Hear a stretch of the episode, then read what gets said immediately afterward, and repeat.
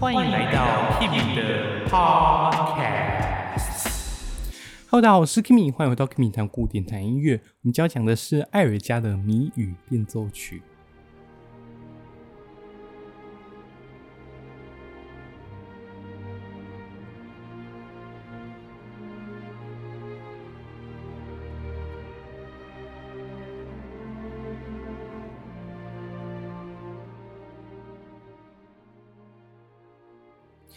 艾尔加这位作曲家，我们应该也不用多提了。我们之前介绍过他的给弦乐四重奏，还有弦乐团的序奏与快板。我们今天要讲的就是他最有名的《谜语变奏曲》。但是为什么他要叫《谜语变奏曲》呢？其实这首曲子主要有两个谜，但是有一个谜已经解解出来了，那有另一个谜就是有一点。怎么说？众说纷纭吧，大家的解答都不一样，也没有完全正确的解答。啊，不过我们现在介绍一下这首曲子的创作背景。那其实就是在一八九八年，有一次艾尔加回到家之后，他就在家里的钢琴上面乱弹，然后他就随便弹一个东西，他老婆听到了，就问他说：“诶，这么好，这个这么好听是什么东西呀？”艾尔加就说：“哦，这个什么都没有啊，这是我乱弹的。”后来他们夫妻俩就开始玩起了一个小游戏，就是艾尔加他会用这个主题来模仿他各个朋友，那他老婆就要去负责猜说他现在在模仿的朋友是谁。然后后来艾尔加就把这个小游戏吧写成了一首曲子，就是我们现在所说的《谜语变奏曲》。所以等一下我们在听每一首曲子的时候，我会先播，然后你们先猜一下这个朋友他的性格是长什么样子。那之后我就会来公布这个答案。好，我们现在说一下这首曲子的两个谜题好了。第一个谜题已经解出来了，谜题就是它每一首曲子的副标题。它每一首曲子都有一个副标题，例如说它的第一个变奏叫做 C A E。那这个 C A E 是谁呢？我们等一下也会说，就是它每个每个乐章、每个变奏都会有这样的一个缩写。只是现在我们大大概都已经解出来说，这个缩写是在写谁的名字了。但是在第二个谜语，到现在大家的答案都还是不太一样。那这个谜语是什么呢？就是艾尔加他曾经对这首曲子的主题来下过一个注解，他就说这一首有一个隐藏的主题。它永远都不会出现。那这个永远不会出现就是 never appears。那这个永远在英文就是 never 嘛。但是这个 never 似乎被解读出来一个东西。我们先听听看这首曲子的主题。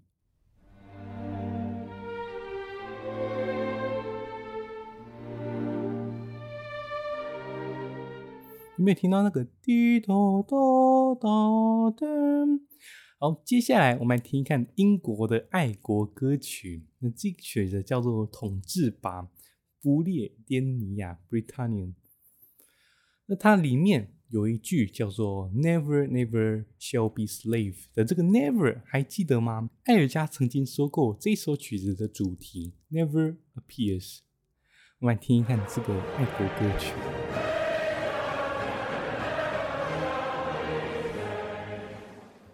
有没有听到他最后那一句是 “Britons never shall be slave”？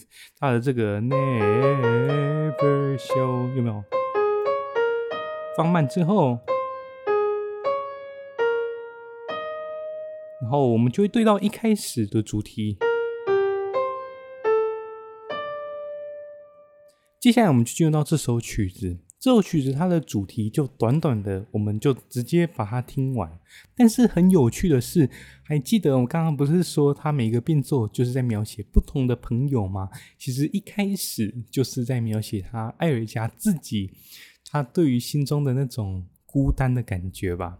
其实一开始你就从节奏就可以听到了，因为它一开始的节奏是 bom bom bom bom 如果加上。艾尔加的名字就变成 Edward Elgar，就是其实是他自己的名字啦。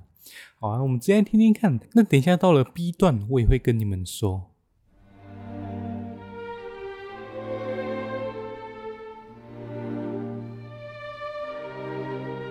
有没有？Edward Elgar。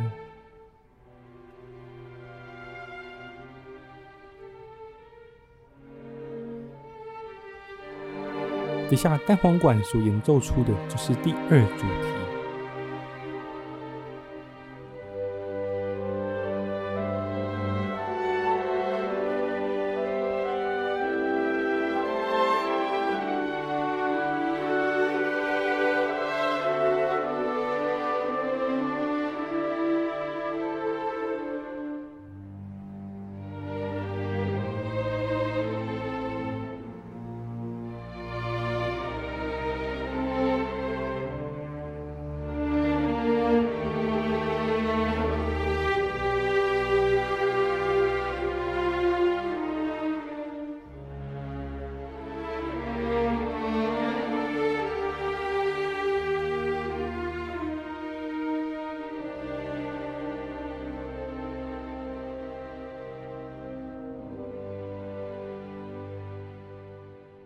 好，你刚刚所听到的就是谜语变奏曲当中的主题。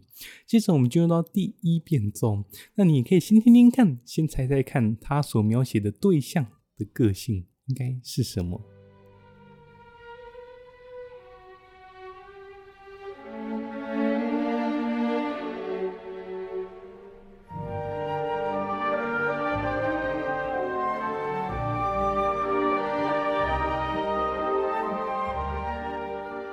个变奏，它的副标题叫做 C A E。那这个 C A E 是谁呢？它叫做 Carolina Alice Elgar，就是爱爱丽丝，就是艾尔家的老婆。那其实你会听到说，这一个变奏好像跟主题很像，对不对？因为艾尔家就说他这个。第一遍奏就是主题的延伸，就好像他们两个紧紧绑在一起，而且爱丽丝她影响了艾尔加的一生，所以他们才会呃那么的像吧。但是你在这个乐章又会多了一份柔美的感觉。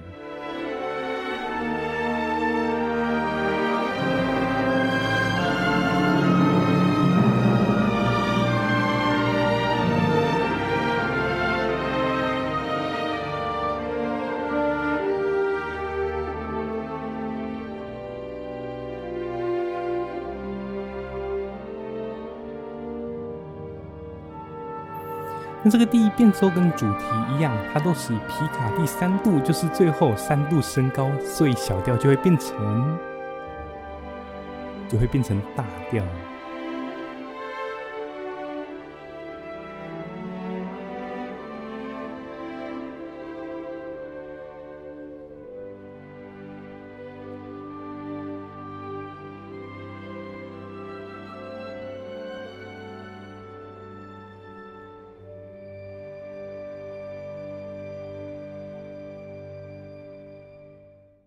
接下来来到第二个变奏，第二个变奏的副标题叫做 HDSP，我们来听听看。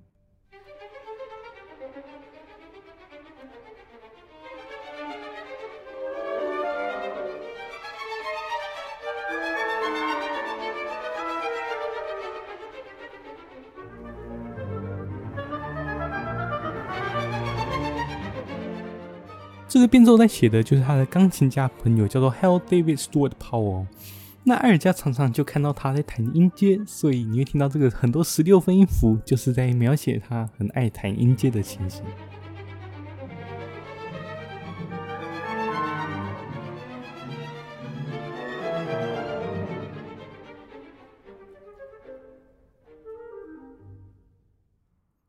好，接下来我们进入到第三个变奏。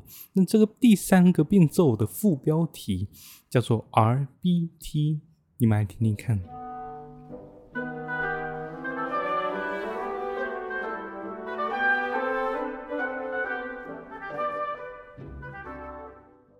再来，你就听到第二主题，还记得吗？滴答答答答哩点，然后前半段是木管，后半段是弦乐。然后这个乐章的 RBT 叫做 Richard Boxer Townsend，那这个汤森他是一个演员，啊哈，就是有点滑稽的感觉吧，就演员的感觉。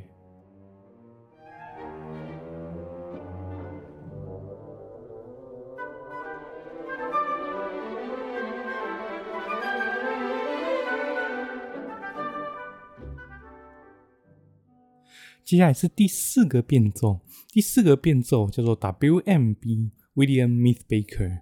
那他呃做人非常的简洁有力，我们直接听。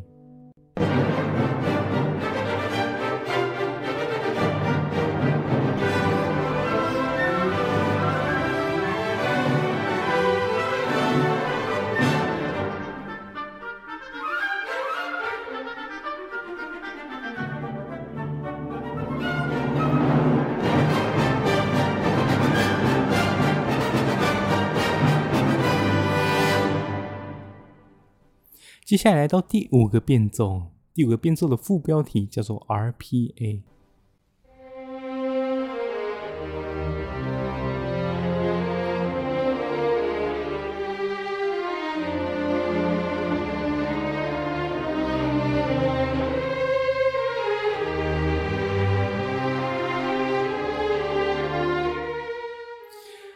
这个 RPA 就叫做 Richard Penrose Arnold，他是他的爸爸是一个诗人，所以他文学造诣非常的高。啊，他讲话常常都会引起别人的会心一笑，所以你可以听听看，等一下双簧管就会奏出那种笑的声音。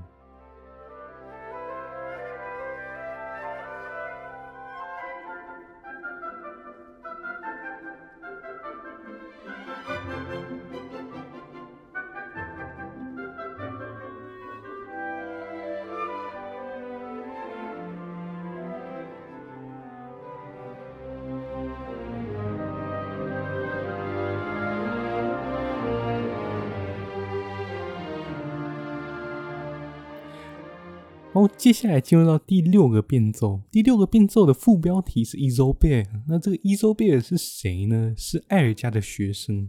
还记得我上次在那个序奏与快板说过，艾尔加他是一个小提琴家吗？那他这个学生，他就是本来拉小提琴，但是他不喜欢拉小提琴，后来他就去拉了中提琴，所以这个乐章。呃，这个变奏中提琴就特别的活跃，那你会听到它非常多的跨弦，就是嘣嘣嘣，它很多大跳的中期，这个就在暗讽说初学者在练这个这个跨弦的东西。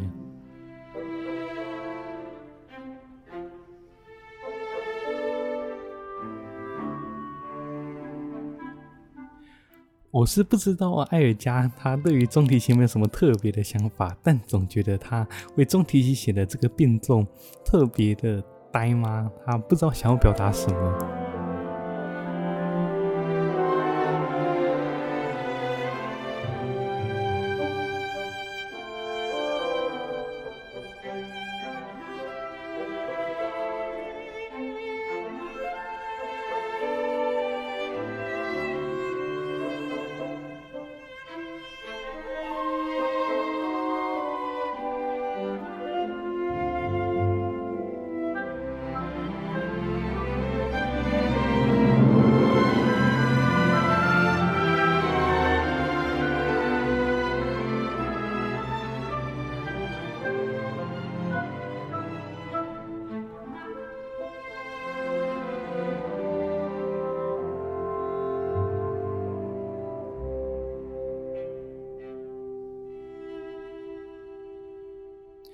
接下来第七个变奏，它的副标题叫做 Troiter。那这个 Troiter 他就是就是艾尔加他的好朋友，那他是一个建筑师。那这个乐章就很像是在讲说，艾尔加不管怎么教他弹钢琴，他都学不会。然后这个变奏非常特别的地方，就是它是四一拍，就是每一个小节有四个一拍。但是照理来说，这样要写四四拍啊，反正这是一个很特别的拍号。然后。就是整个乐章描写的非常传神的，就是你听到他想学，但是他控制不住钢琴，然后那种非常急躁的样子，我们来听听看。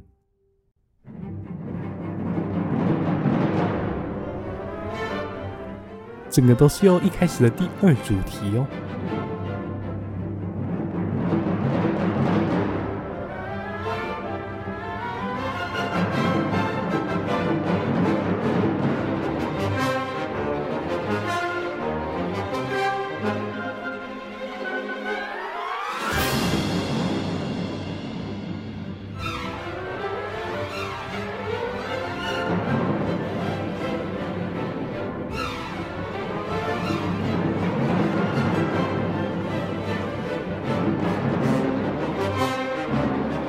再就会出现一开始的那个巴啦啦啦的那个主题哦。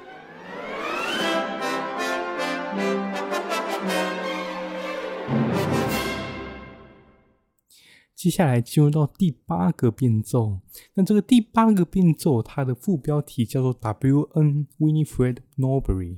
那她是一个慈祥的老太太，是这个伍斯特爱乐协会的一个秘书。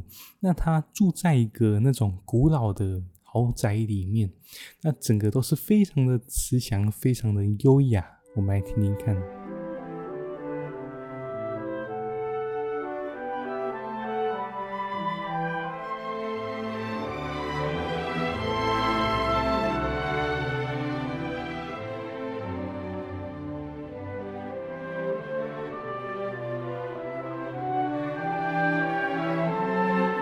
你会听到整个氛围都非常的惬意，偶尔也会传来幽默的笑声。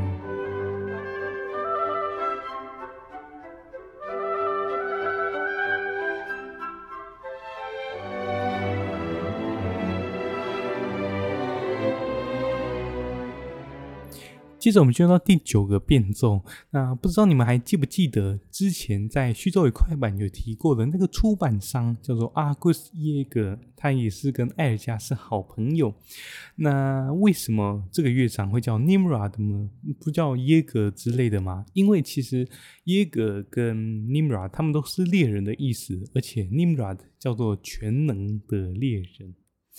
那这个第八到第九变奏是完全没有间断的。这个会让我想到我之前讲到悲怆奏鸣曲，贝多芬悲怆奏鸣曲的第二乐章嘛，但是还真的有关联呢。就是有一次，阿格斯耶格跟艾尔加他们就一起在聊天，然后艾尔加有一次还透露说，他有一也有想放弃作曲了。其实阿格斯耶格就一直支持他，就是让他。有继续创作的动力吧。然后有一次，阿格斯耶格他就哼唱了这个贝多芬悲怆奏鸣曲第二乐章的主题。接下来我要放的音乐就是我之前在讲贝多芬悲怆奏鸣曲第二乐章的时候所演奏的。还记得我那时候说第一乐章的最后一个音是可以接到第二乐章的第一个音吗？在悲怆第一乐章，它最后是它是一个 C 小调的和弦结束嘛，然后它用这个。这个哆连接到第二乐章是拉哆咪的哆，好，我们现在直接听听看我之前怎么介绍的。在第一乐章的结尾，先把这个哆留着，不要断。接着，所以代表说贝多芬其实。再来，我们来听谜语变奏的第八变奏接第九变奏。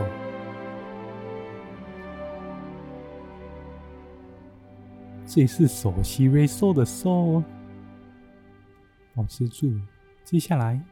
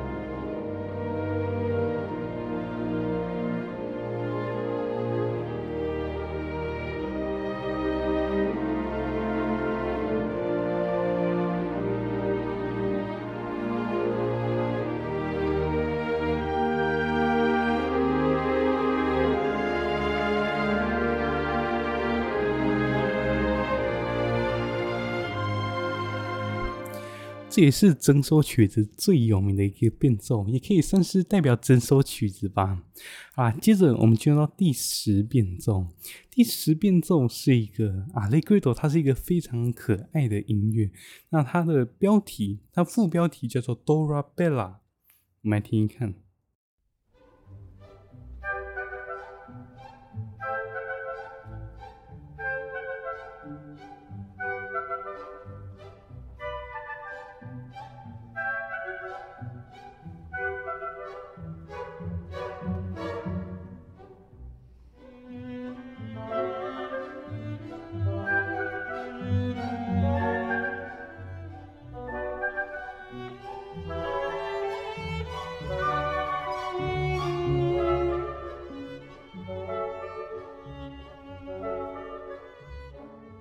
那这个 Dorabella 就是指他的好朋友，叫 Dora Penny。那这个变奏就算是一个间奏曲吧，就是你听起来没有负担，没有压力，也许就跟这个女生一样。而且有趣的是，这个女生最后还跟那个第二变奏的那个 HDSP 结婚了。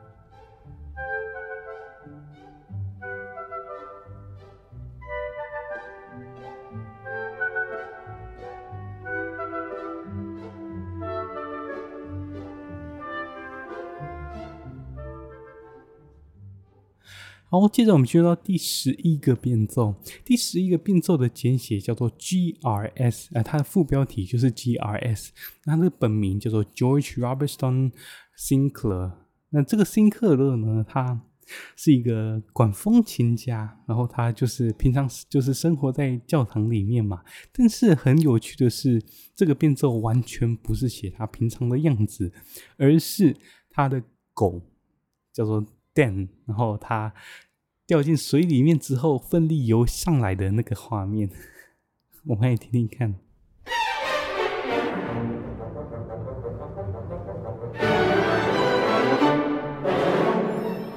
有没有听到很多狗在叫的音效？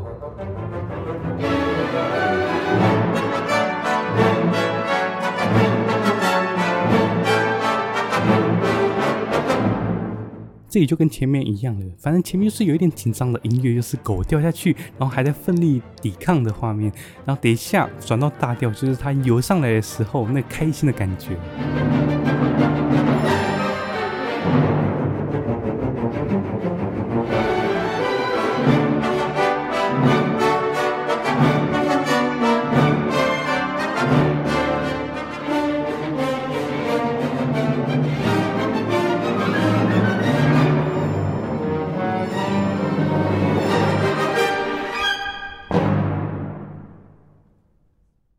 好，再来是第十二个变奏。第十二个变奏的简写是 BGN。那这个 BGN 是谁呢？就是一个大提琴家，叫做 Basil G. Nevinson。那这个 Nevinson 是谁呢？就是艾尔加他写的大提琴奏鸣曲提现的那个人。他常常拉大提琴，然后艾尔加拉小提琴，还有一个人弹钢琴。那个钢琴的人就是第二个变奏的那个 Powell。他弹钢琴，他们三个常常会一起演室内乐。好，那一开始这个乐章一开始，你就可以听到一个大提琴独奏，反好像就是为了那个大提琴家所写的。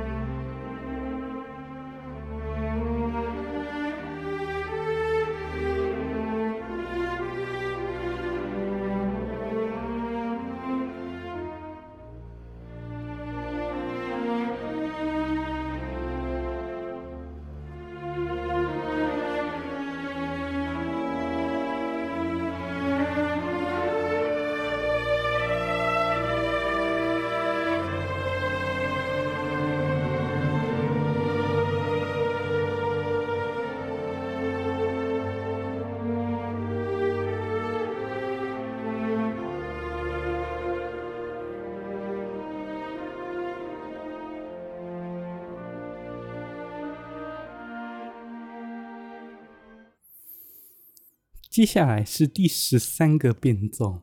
第十三个变奏，它的副标题被艾尔加划掉了。但是其实依照艾尔加的初稿，他这首曲子的副标题叫做 LML。